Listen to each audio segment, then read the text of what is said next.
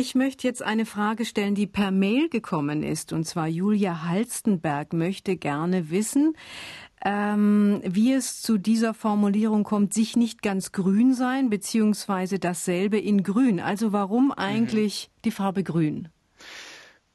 Die Farbe Grün ist erstens eine wunderbare Farbe. Ich könnte jetzt äh, natürlich sie über den grünen Klee loben oder sagen, ach du grüne Neune oder auf keinen grünen Zweig kommen. Also das Grün steht eigentlich grundsätzlich eher für was Positives, für das Grünen im äh, Frühjahr, wenn die Natur wieder ausschlägt. Das ist alles, wie gesagt, sehr, sehr positiv. Das gleiche in Grün oder dasselbe in Grün hat eine andere, äh, äh, einen anderen Hintergrund und zwar geht es da um Kleidung.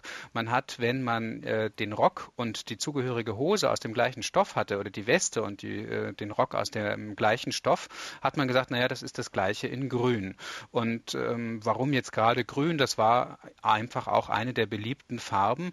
Und man hat dazu gesagt, also das ist eben Jacke wie Hose. Es ist eigentlich genau das Gleiche. Es ist ununterscheidbar und ähm, ist also genau dasselbe. Äh, das andere muss ich jetzt kurz noch fragen, was war die zweite Sache?